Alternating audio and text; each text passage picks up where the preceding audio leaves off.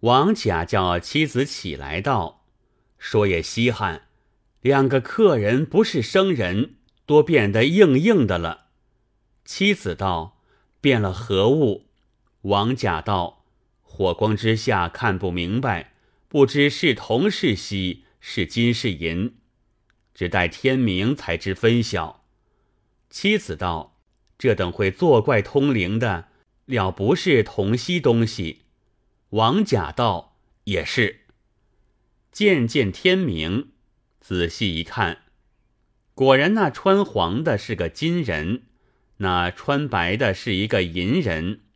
约重有千百来斤，王甲夫妻惊喜非常，道：“此是天赐，只恐这等会变化的，必要走了哪里去？”急急去买了一二十篓山炭，归家赤山起来，把来消融了。但见黄的是精金，白的是纹银。王甲此前日主有日外之德，以示见饶，又卖了二十子，得了一大主钱。今又有了这许多金银，一发平满瓮满，几间破屋没放处了。王甲夫妻是本分的人，虽然有了许多东西，也不想去起造房屋。也不想去置买田产，但把余家之事搁起不去弄了，只是安守过日，尚且无时无刻没有横财到手，有不消去做的生意，两年之间富的当不得，却只是夫妻两口要这些家私，竟没用处，自己反觉。多得不耐烦起来，心里有些惶惶不安，与妻子商量道：“我家自从祖上到今，只是以鱼钓为生计，一日所得极多有了百钱，再没去处了。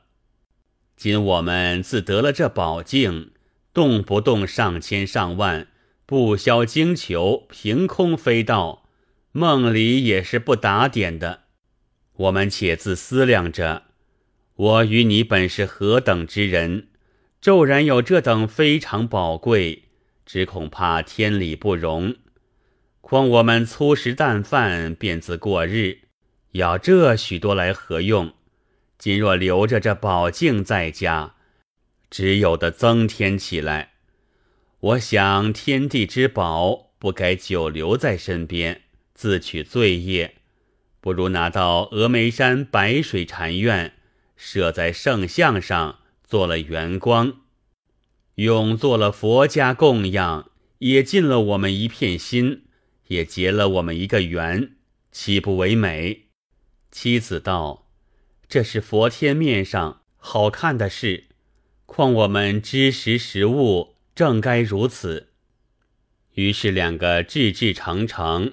吃了十来日斋，同到寺里献此宝镜。寺里住持僧法轮问之来意，不生赞叹道：“此乃谭月大福田氏。”王甲央他写成一纸，就是邀集何寺僧众，做一个三日夜的道场，办斋粮、施趁钱，费过了数十两银钱。道场已毕，王甲即将宝镜交付住持法轮，作别而归。法轮久已知的王甲家里此镜聚宝，乃谦辞推脱道：“这件物是天下至宝，神明所惜。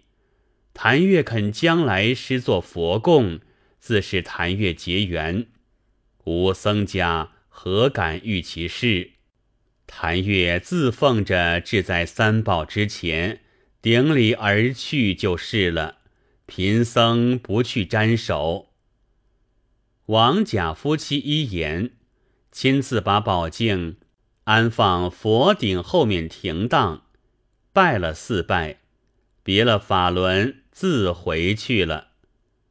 谁知这个法轮是个尖角有余的僧人，明知这镜是至宝，王甲巨富皆因于此。见说肯舍在佛寺，已有心贪他的了，又恐怕日后翻悔，原来取去，所以故意说个不敢沾手，他日好赖。王甲去后。就取将下来，密唤一个绝巧的铸镜匠人，照着形模另铸起一面来，铸成与这面宝镜分毫无异，随你识货的人也分别不出的。法轮重谢了匠人，叫他谨言，遂将新铸之镜装在佛座，将真的。换去藏好了。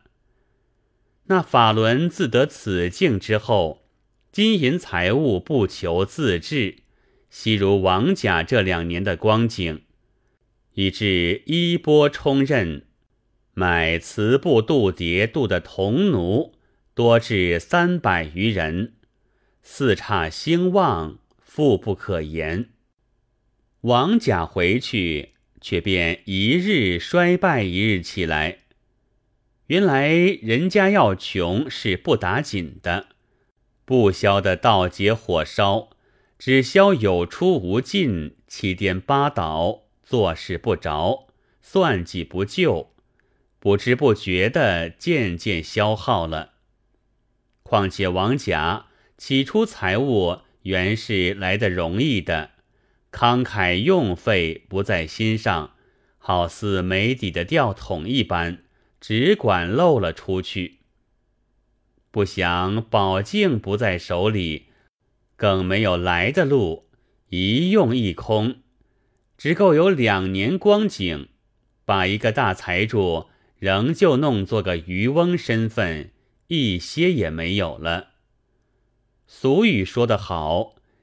宁可无了有，不可有了无。王甲泼天家事弄得精光，思量道：“我当初本是穷人，只为得了宝镜，以致日遇横财。如此富厚，若是好端端放在家中，自然越长越大，哪里得个穷来？无福消受。”却没要紧的舍在白水寺中了，而今这寺里好生兴旺，却叫我仍受贫穷，这是哪里说起的事？夫妻两个互相埋怨道：“当初是甚主意，怎不阻挡一声？”王甲道：“而今也好处，我们又不是卖绝于他，是白白舍去供养的。”今把实情去告诉住持长老，原取了来家，这须是我家的旧物，他也不肯不得。若怕佛天面上不好看，等我们照旧丰富之后，多出些布施，庄严三宝起来，也不为失信行了。妻子道：“说的极是，为什么睁着眼看别人富贵？”自己受穷，坐即去取了来，不可迟了。商议已定，明日王甲径到峨眉山白水禅院来。昔日轻施重宝，是个慷慨有量之人，今朝重享旧宗，无非穷促无聊之计。一般谈乐，贫富不同。总是登临，苦乐顿别。且说王甲见了住持法轮，说起为舍境倾家，目前无奈，只得来求还原物。王甲口里虽说，还怕法轮有些什么推故，不匡法轮见说，毫无难色，欣然道。此原是君家之物，今日来取，理之当然。小僧前日所以毫不遇事，正为后来必有重取之日，小僧何苦又在里头经手？小僧出家人，只这个色身尚非我有，何况外物乎？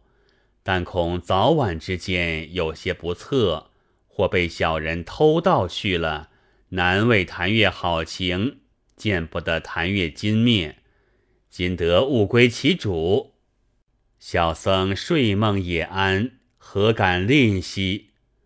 遂吩咐香积厨中办斋，管待了王甲已毕，却令王甲自上佛座，取了宝镜下来。王甲捧在手中，反复仔细转看，认得旧物宛然，一些也无疑心。拿回家里来，与妻子看过，十分珍重，收藏起了。指望疑似前日财物水一般涌来，岂知一些也不灵验，依然贫困。时常拿出镜子来看看，光彩如旧，毫不济事。叹道：“敢是我福气已过，连宝镜也不灵了。梦里也不道是假的。”有改字陈朝驸马诗为证：“竟与财俱去，竟归财不归。无复真其影，空留明月辉。”王家虽然宝藏镜子，仍旧贫穷。那白水院只管一日兴似一日，外人闻得的尽疑心道。必然原境还在僧处，所以如此。起先那住境匠人打造时节，只说寺中住持无非看样造境，不知其中旧理。今见人议论，说出王家有境聚宝，舍在寺中，被寺僧偷过。只得王家贫穷，寺中丰富一段缘由，竟人才醒的前日的事，未免对人告诉出来。闻之的越恨那和尚欺心了。却是王甲有了一境，虽知是假，那从政辩？不好再向寺中争论的，只得吞声忍气，自恨命薄。其子教神教佛，冤屈无身，没计奈何。法轮自谓得计，倒是没有尽藏的，安然享用了。看官，你道若是如此，做人落得欺心，倒反便宜，没个公道了。怎知量大福亦大，积深祸亦深。法轮用了心机，藏了别人的宝镜，自发了家，天理不容，自然生出事端来。汉家来了一个提点刑狱使者，姓浑名耀，是个大贪之人。闻得白水寺僧十分富厚，已自动了完闲。后来查听，闻之有敬聚宝之说。想到一个僧家要他上万上千不为难事，只是万千也有尽时，况且动人眼目，何如要了他这境？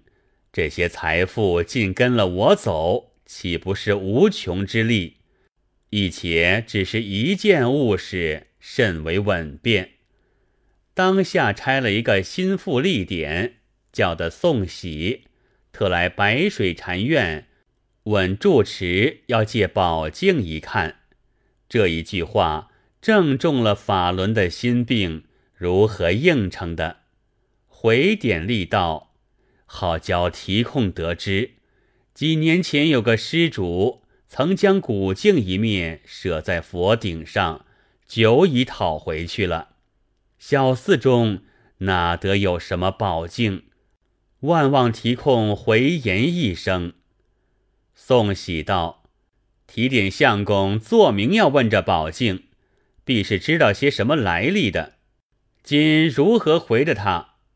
法轮道：“委实没有，叫小僧如何生得出来？”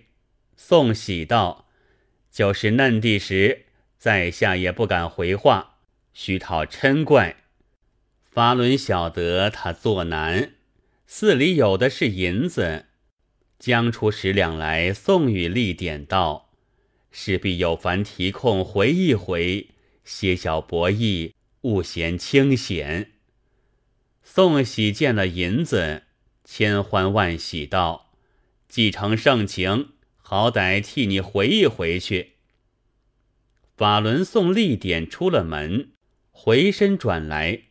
与亲信的一个行者真空商量道：“此竟乃我寺发迹之本，岂可轻易露白，放得在别人家去的？不见王家的样吗？况是官府来借，他不还了，没处叫的撞天区，又是瞒着别人家的东西，明白告诉人不得的事。”如今只是紧紧藏着，推个没有，随他要的及时，做些银子不着，买球罢了。真空道：“这个自然，怎么好轻语的他？